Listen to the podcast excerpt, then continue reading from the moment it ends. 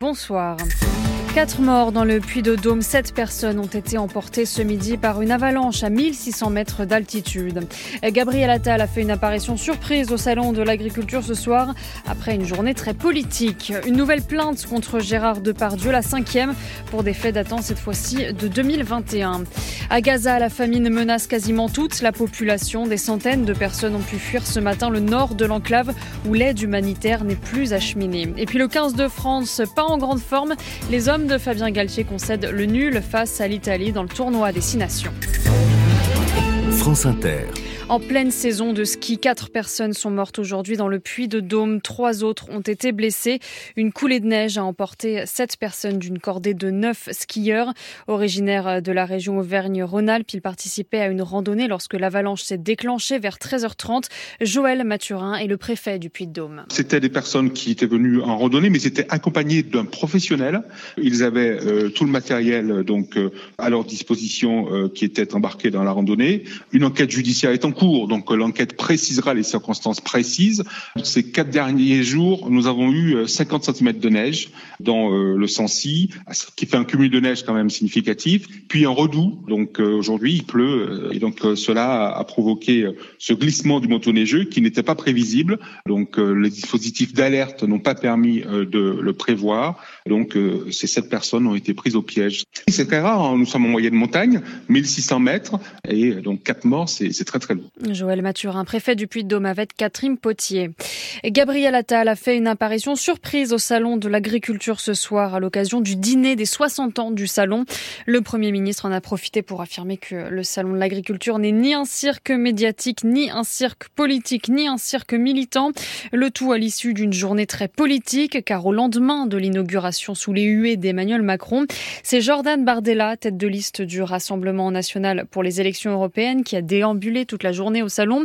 En parallèle, Raphaël Glucksmann, tête de liste Parti socialiste Place publique, est lui aussi allé à la rencontre des agriculteurs. Ce sont donc deux visions de l'Europe très éloignées qui se sont affrontées, Pierre Pilet. Il faut changer de logiciel au niveau européen, c'est ce qu'a déclaré plusieurs fois Jordan Bardella aujourd'hui. Le président du Rassemblement national cible Bruxelles et Emmanuel Macron. Je pense que si Emmanuel Macron est sincère dans sa défense du monde agricole, alors il doit mettre son veto et s'opposer à un deuxième mandat d'Ursula von der Leyen à la tête de la Commission européenne qui depuis maintenant 5 ans a prôné la décroissance agricole au travers de l'écologie punitive, Green Deal et de la stratégie de la ferme à la fourchette qui a pour but la baisse des rendements agricoles et donc la décroissance pour nos agriculteurs. Jordan Bardella qui au passage qualifie Emmanuel Macron de schizophrène, le président du RN critiqué par Raphaël Glucksmann, la tête de liste PS Place Publique pour les européennes, et qui s'en prend aussi à la majorité concernant la politique agricole commune. Moi j'ai vu là tous ces euh, politiques qui ont voté pour cette politique agricole commune, que ce soit euh, les euh, gens du parti d'Emmanuel Macron, de la droite ou de l'extrême droite, s'ériger en grands défenseurs des petits agriculteurs qui galèrent. Eh bien la vérité, c'est qu'ils sont co-responsables, co-auteurs des subventions publiques qui ont accru les inégalités et qui ont laissé toute une partie de l'agriculture dans la misère. Raphaël Glucksmann qui promet de se battre, dit-il, pour une politique agricole commune qui permette une transition juste sur le continent européen. Pierre Pilet, la majorité présidentielle a enfin sa tête de liste pour les élections européennes. Il s'agit de Valérie Ayé. À 37 ans, l'eurodéputé avait succédé à Stéphane Séjourné à la tête du groupe Renew au Parlement européen après la nomination de celui-ci au ministère des Affaires Affaires étrangères. Gérard Depardieu est visé par une nouvelle plainte pour agression sexuelle, la cinquième contre l'acteur en tenant compte des accusations de viol. Il s'agit cette fois d'une décoratrice qui confie à Mediapart avoir été victime de l'acteur à Paris sur le, sur le tournage du film Les Volets Verts en septembre 2021. Ariane Grissel. Ce soir-là, l'équipe tourne dans un hôtel particulier du 16e arrondissement. Selon le récit de la décoratrice, Gérard Depardieu entame une conversation avec elle sur des sujets anodins puis aborde très vite la question de ses performances sexuelles, de sa capacité, dit-il, à faire jouir les femmes sans les toucher. Mal à l'aise, son interlocutrice tente de s'en sortir par l'humour. Une heure plus tard, toujours d'après ses dires, alors qu'elle quitte le plateau, l'acteur l'attrape brutalement dans un couloir, la maintient avec une force décrite comme phénoménale. Il me pétrit la taille, le ventre en remontant jusqu'à mes seins, geste qui l'accompagne de propos obscènes. Ce sont les gardes du corps de l'acteur qui finissent par l'emmener, un récit confirmé à Mediapart par plusieurs plusieurs témoins. Certaines femmes conseillent à leurs collègues de porter plainte. La quinquagénaire dit avoir eu honte. Je me sentais parfaitement ridicule de parler d'agression sexuelle à mon âge. Mais la tribune de Gérard Depardieu dans le Figaro en octobre dernier et les accusations de l'actrice Anouk Grimbert la décident à franchir le pas. Aujourd'hui, confie-t-elle au site d'information, j'ai honte d'avoir honte. Une autre femme présente sur le tournage, assistante réalisatrice, confie également à Mediapart avoir subi des attouchements sur la poitrine et les fesses de la part de l'acteur. Un homme d'une trentaine d'années battu à mort à coups de batte de baseball la nuit dernière en Ille-et-Vilaine, dans la commune de Saint-Urial, près de Rennes. Une enquête a été ouverte pour homicide volontaire et violence avec arme. Deux personnes ont été placées en garde à vue. Israël lancera son offensive sur Rafah, trêve ou pas trêve. Voilà en substance ce qu'a déclaré Benjamin Netanyahu à la chaîne américaine CBS, alors qu'un terrain d'entente a été trouvé par les négociateurs lors des récentes discussions à Paris, selon un conseiller du président américain Joe Biden. Le premier ministre israélien affirme qu'un accord de trêve ne ferait que retarder l'offensive terrestre sur cette ville surpeuplée du sud de la bande de Gaza, où s'entassent près d'un million et demi de civils, selon l'ONU, tandis que ce matin, des centaines de personnes poussés par la faim, ont fui le nord de l'enclave complètement assiégé. L'ONU alerte sur le risque d'une famine de masse. L'aide humanitaire ne rentre qu'au compte-gouttes depuis Rafah. À Jérusalem, Alice Froussard. À Gaza, la situation humanitaire ne cesse d'empirer, surtout dans le nord, où des familles entières sont poussées au départ, faute de nourriture. C'est ce que nous confirme Rami, un habitant de Gaza déplacé dans le sud, à Rafah. On parle d'une vraie, vraie, vraie, vraie famine. Moi, j'ai eu mes amis hier et ils n'arrivent pas à trouver à manger. Ils sont en train de chercher partout dans les terrains pour voir s'ils peuvent manger et faire quelque chose. Nous, on appelle le, le, c'est des plantes qui sortent dans la nature, c'est la corette. Même ailleurs, un paquet de riz d'un kilo coûte désormais 75 shekels, l'équivalent de 20 euros. Le sac de farine de 20 kilos peut atteindre 500 euros sur le marché noir. Et donc, euh, ceux qui ont de l'argent, donc ils peuvent plus ou moins avoir un peu à manger, mais ceux qui n'ont pas de l'argent, c'est vraiment la famine. Si ça va continuer comme ça, on va avoir une, une révolte de, de, de la famine.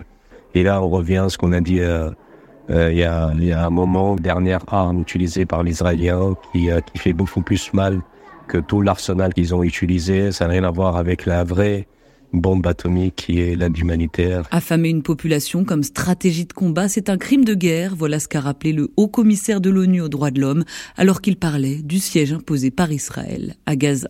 Une famine peut encore être évitée à Gaza selon le chef de l'agence de l'ONU pour les réfugiés palestiniens, à condition, dit-il, qu'Israël permette à l'aide humanitaire d'y entrer. 31 000 soldats ukrainiens sont morts en deux ans de guerre selon Volodymyr Zelensky. C'est la première fois que le président ukrainien donne un bilan. Volodymyr Zelensky qui affirme que la victoire face à la Russie dépend des alliés occidentaux et que la Russie avait réussi à mettre la main sur les plans de la contre-offensive de l'été dernier avant même qu'elle ne commence contre offensive dont l'échec avait porté un coup dur à l'armée ukrainienne. Et du foot, l'armée, l'Olympique de Marseille décroche sa première victoire de 2024 en Ligue 1 en battant Montpellier 4 buts à 1 ce soir au Vélodrome en clôture de la 23e journée. Et un peu plus tôt, le Paris Saint-Germain a arraché le nul contre Rennes au Parc des Princes. Le 15 de France est dans le dur, reconnaît l'entraîneur Fabien Galtier après le match nul historique concédé contre l'Italie 13 partout dans le tournoi des Six Nations. Après la déroute face à l'Irlande et le difficile succès en Écosse il y a deux semaines, l'équipe de France réduite à 14 après l'exclusion de Jonathan Danty pendant toute la deuxième période s'est montrée très brouillonne, Vincent Pellegrini. Cela aurait pu être encore pire hein, pour ce 15 de France en souffrance. Dans les ultimes secondes de ce match, le buteur italien Paolo Garbizzi a tenté la pénalité de la victoire. Le ballon a heurté l'un des montants des poteaux français.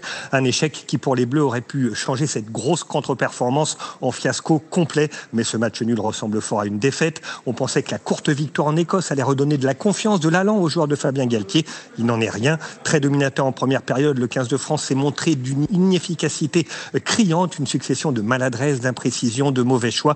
Le carton rouge affligé à Jonathan Danty au retour des vestiaires les a fait plonger un peu plus dans une spirale négative. Visiblement, ce 15 de France claudiquant ne s'est pas remis de son échec en Coupe du Monde. Et après ce match nul déprimant, il a perdu toute chance de jouer les premiers rôles dans ce tournoi, alors qu'il lui reste deux matchs à disputer face au Pays de Galles et face à l'Angleterre. Vincent Pellegrini, le plus grand Lego du monde, rien que ça, est revendiqué par la ville de Brest après la construction d'une fresque à laquelle ont participé entre 8 et 10 000 personnes ce week-end. 21 mètres de long qui représente un vieux gréement historique de la rade de Brest. Il s'agissait de récolter des fonds pour permettre le grand carénage de ce bateau à voile, mais les organisateurs espèrent bien faire homologuer ce record par le Guinness World Records. Le temps tout de suite. La météo avec Vitacitral TR+, des laboratoires Acepta, gel réparateur pour les mains abîmées par le froid, les gels hydroalcooliques et les lavages fréquents, en pharmacie et parapharmacie. Et Céline Dacosta, un ciel encore bien agité pour démarrer la semaine. Oui, encore des averses dans la matinée, de bonnes averses même sur le pourtour méditerranéen. C'est la suite de notre épisode méditerranéen qui s'est mis en place la veille. Elles se décaleront vers l'est et la Corse dans l'après-midi. Ce sera un petit peu plus sec sur l'Alsace, la Franche-Comté, le Languedoc-Roussillon avec des éclaircies. Partout ailleurs, le ciel sera encore bien bâché, bien couvert avec de bonnes averses et surtout de bonnes rafales de vent, particulièrement sur les bords de Manche où elles pourraient atteindre les 100 km à l'heure. Pour les averses, on va surveiller particulièrement le sud-ouest les Landes, les Pyrénées-Atlantiques, euh, où on a eu déjà de bonnes averses hein, euh, ces deux derniers jours, avec de possibles crues dues au fort cumul de pluie. Et puis on aura encore des chutes de neige sur les Alpes au-dessus de 1200 mètres et sur la Corse au-dessus de 2000 mètres. Pour les températures, les maximales iront de 7 à 12 degrés en général, avec des pointes à 15 degrés encore près de la Méditerranée. Le matin, ça reste assez frais du nord au sud, 4 à 9 degrés. Céline Dacosta, merci.